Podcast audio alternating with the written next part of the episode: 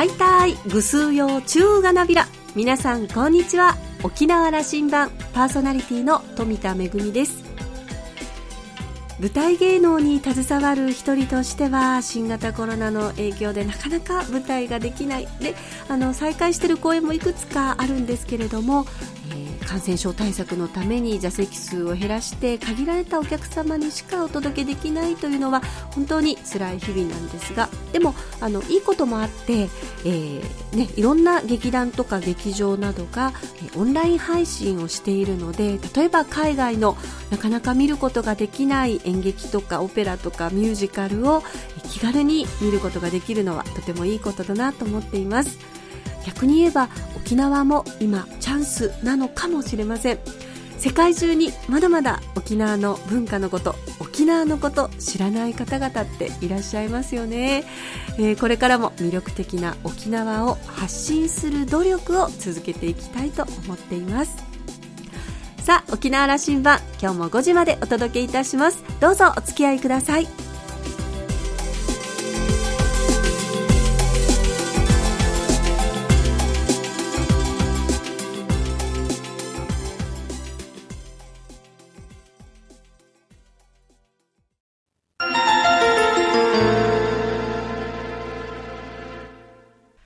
那覇空港のどこかにあると噂のコーラルラウンジ。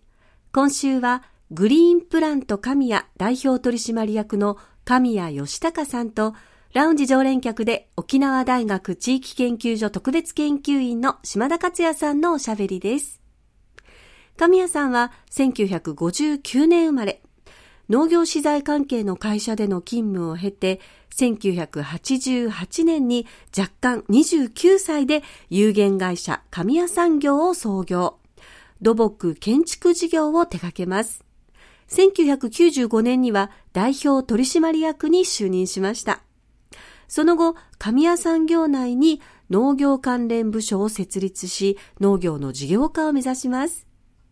2017年に株式会社グリーンプラント神谷を設立。現在もチュラサイブランド、えー、サイは野菜のサイと書きますが、このチュラサイブランドの確立に日々奔走しています。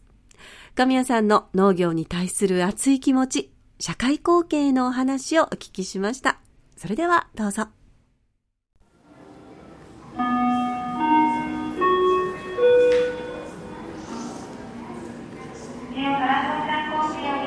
あの生命産業という言葉を僕は広げたいと思ってるんですけどね、はいはい、ちょっとなおざりにしすぎたなと、まあ、農業、まあ、中心ですよ農業。そしてまあ漁業も。人の生き死に生命に関わるようなことをなりわいとしてしていくということの部分が沖縄少し弱くなりましたね。そうですね。昔はですね本当に私たちが小さい頃っていうのはやっぱり田舎は特にもう家で必ず何らかの第一産業をやってるわけですよかなりの。小さいところで値はみんなやってたそうですそうです。もうちょっとその家畜もですね少しこうたくさんではなくても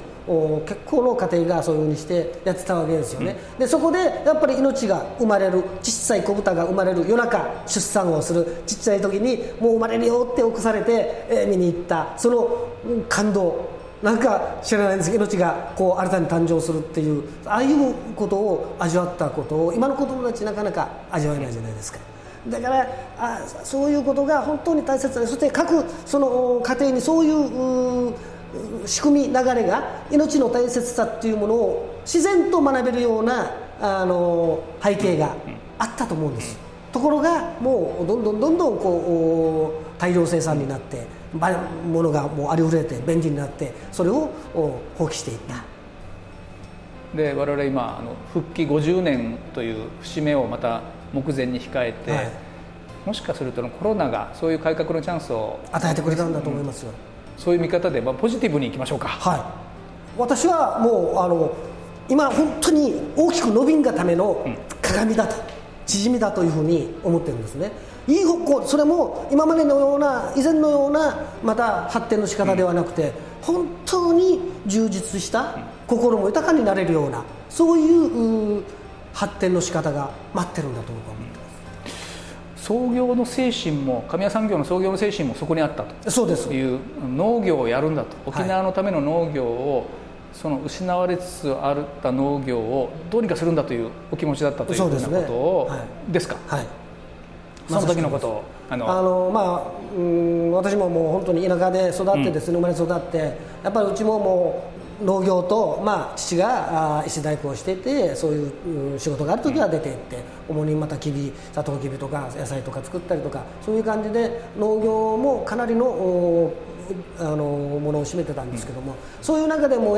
夏休みでも何でも休みの日は畑の手伝いをする、でそういうう大変なあの親の苦労というものを見てきたわけですよ。そういう中で、えー日本復帰して昭和50年代に入ってから、どんどんその特産化が始まったんですね、あの農業の方のですね各その頃はまあ沖縄 JA 単一ではなくて単協がいっぱいありました。知念農協っていう僕は知念ですけど知念農協というのはねでその知念農協はケンタッキーインゲンの栽培を、どんどん特産化していくんだという意気込みでどんどん農家に進めていったんですね。うちもそれを家も受けてケンタッキーインゲンの栽培を始めたりして、だけどもう大変なんですよ。やっぱりあの収穫してもうとにかく出荷しなきゃいけない、だからもう夜中まで選別作業を手伝ったりとか学校から帰ってきたらっていうそういう大変なその親の苦労っていうものを目の当たりにしてきてですね。でもそういう中でやっぱりその農産物なんかっていうのはえ市場に出た時に暴落することがあるじゃないですか。やっぱり市場でのこう差があってですね安くなったり高くなったり。その安くなって暴落した時なんかにはもう農家にはマイナスなんですよ。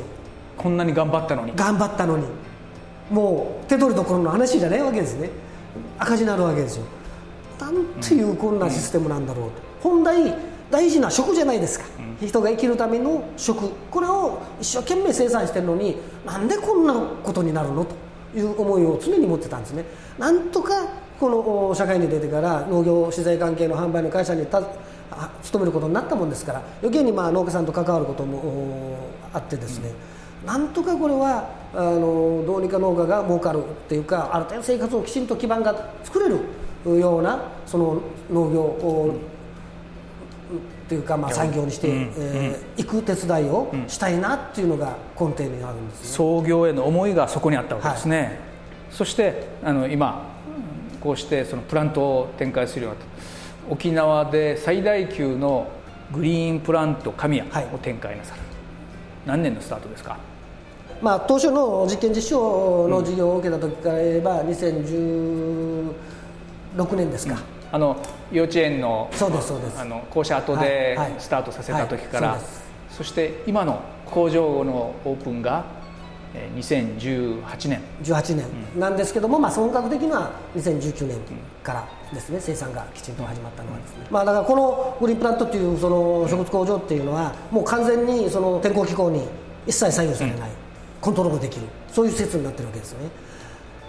もともと創業した時はあのビニール温室の設計施工から仕事を始めましたのでほんでいっぱいいろんな施設を作ってきました、栽培施設も。そういう中で普通の通常のビニール温室ではやっぱ台風が来たらビニールが破れたりあるいはもう骨ごと潰されたりとかもうそういうのを見てきたわけです。そうするともうせっかく一生懸命頑張ってきたのにぺしゃんこにされてっていう感じでもうおじゃんになったり農家さんってもうかわいそうなわけですよ。だからそういう意味でなんとかこれはあの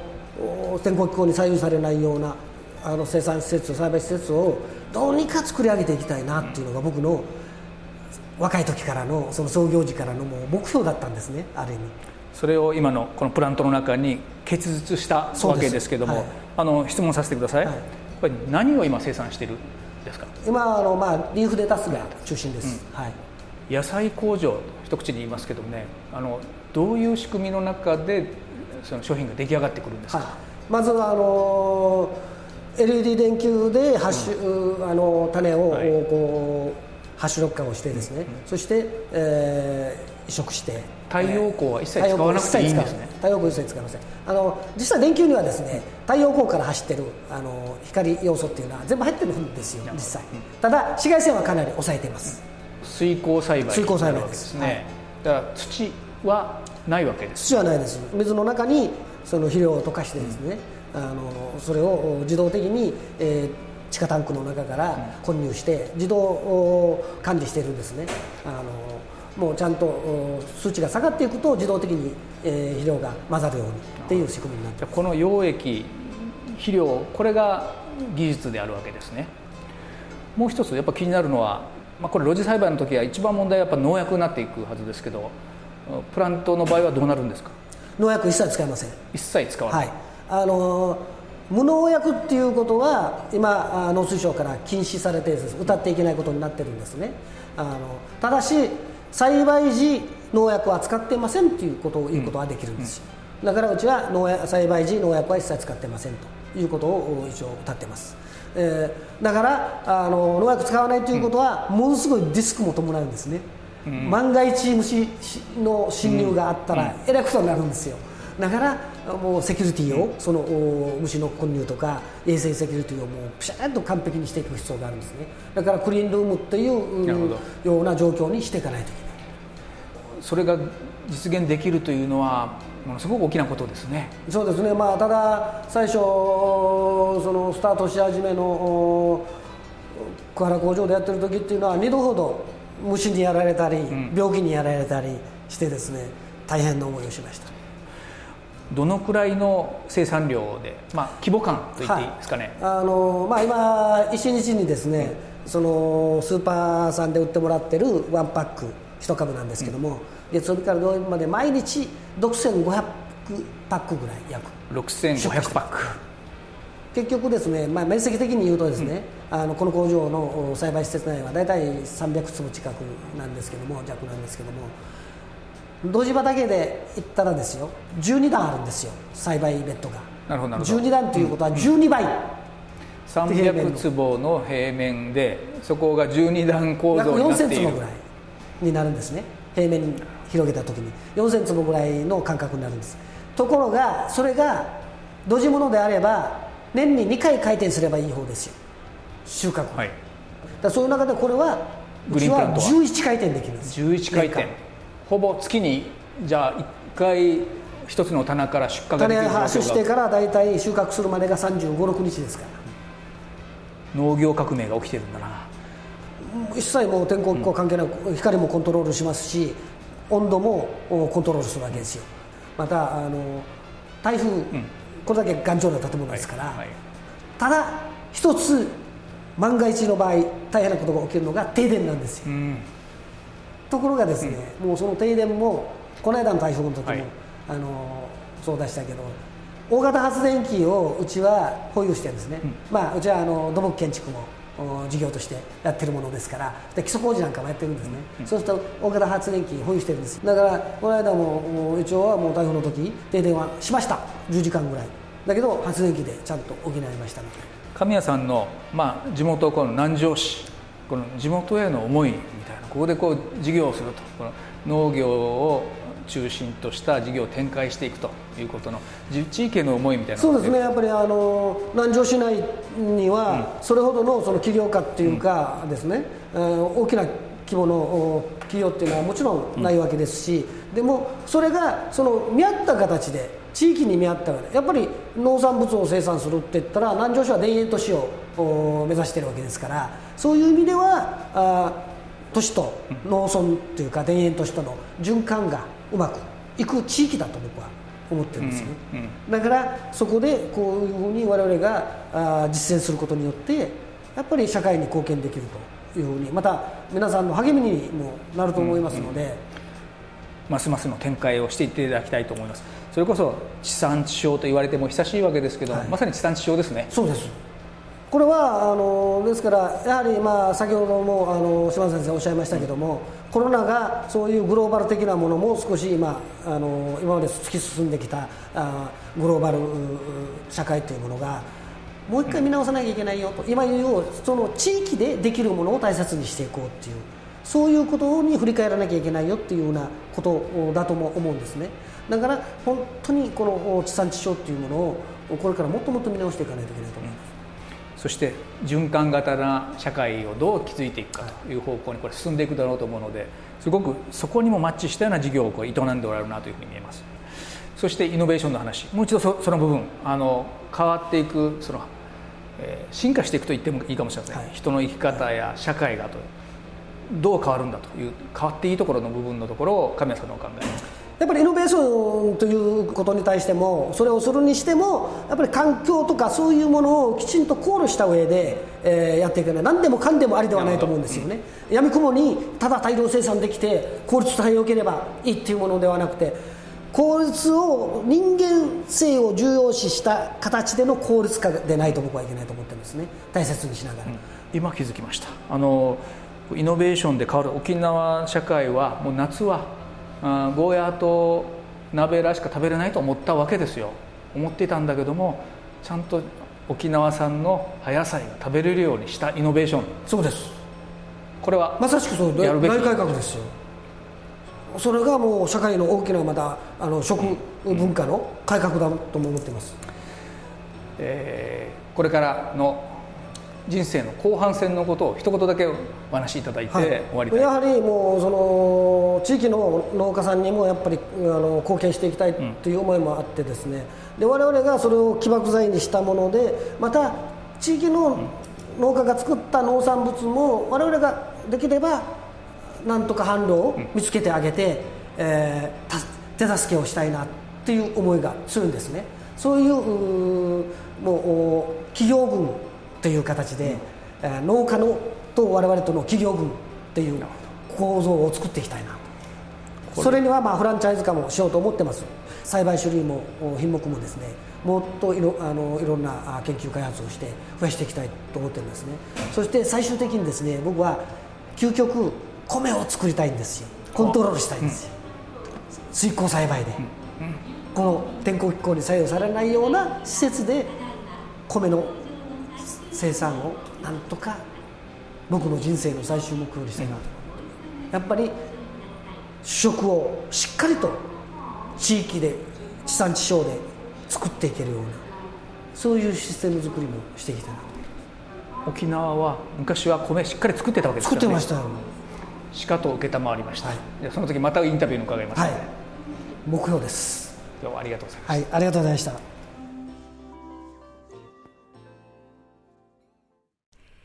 農業への思い、そして地域への思い、溢れる情熱をですね、注ぎ込んで、どんどんとこう実現していくという神谷さんのお話でした。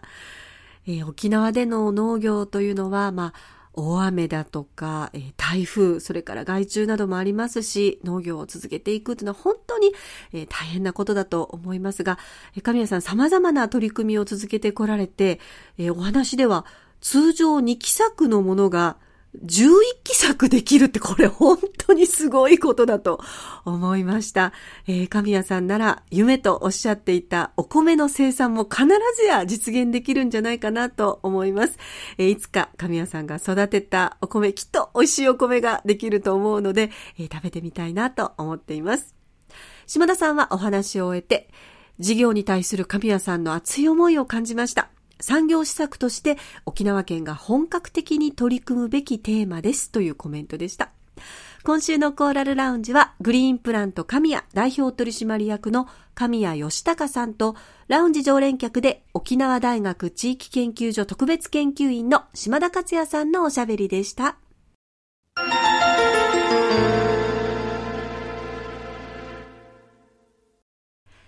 めぐみのあしゃぎだよりのコーナーです。先月 JTA の青木社長にコーラルラウンジにお越しいただいた時にちらっと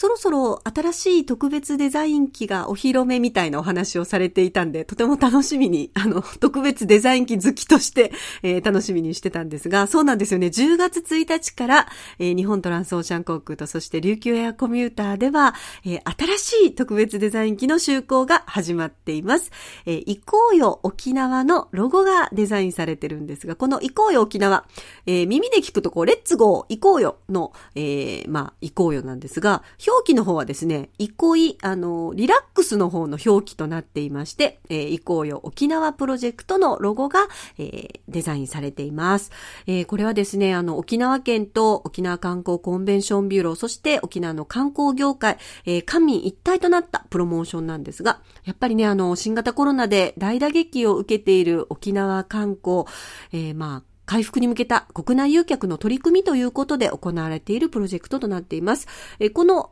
ロゴなんですけれども、この、えー、キャンペーンが始まった時にですね、えー、ご紹介したかと思うんですが、あのー沖縄のガジュマルをモチーフにですね、沖縄らしい自然や生き物のシルエット、虹で彩っておりまして、沖縄の明るい未来への希望の架け橋となるように思いを込めて作成されています。あの、ヤンバルクイナとか、イリオモテヤマネコとか、ジンベエザメとか、こう見ただけでね、ザ・沖縄というモチーフがたくさんあるんですが、私これ大好きなのは、端っこの方にですね、ヤード、ヤモリがちゃんといるんですよね。すごく可愛らしいロゴとなっています。えー、新しいデザイン機お目見えいたしました。早く乗ってみたいなと思っています。めぐみのあしゃぎだよりのコーナーでした。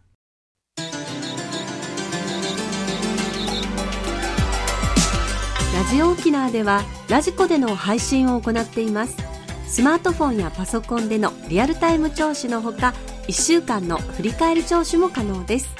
さらに沖縄羅針盤の過去の放送音源はポッドキャストでも配信しています。こちらはラジオ沖縄のホームページからアクセスしていつでもお楽しみいただけます。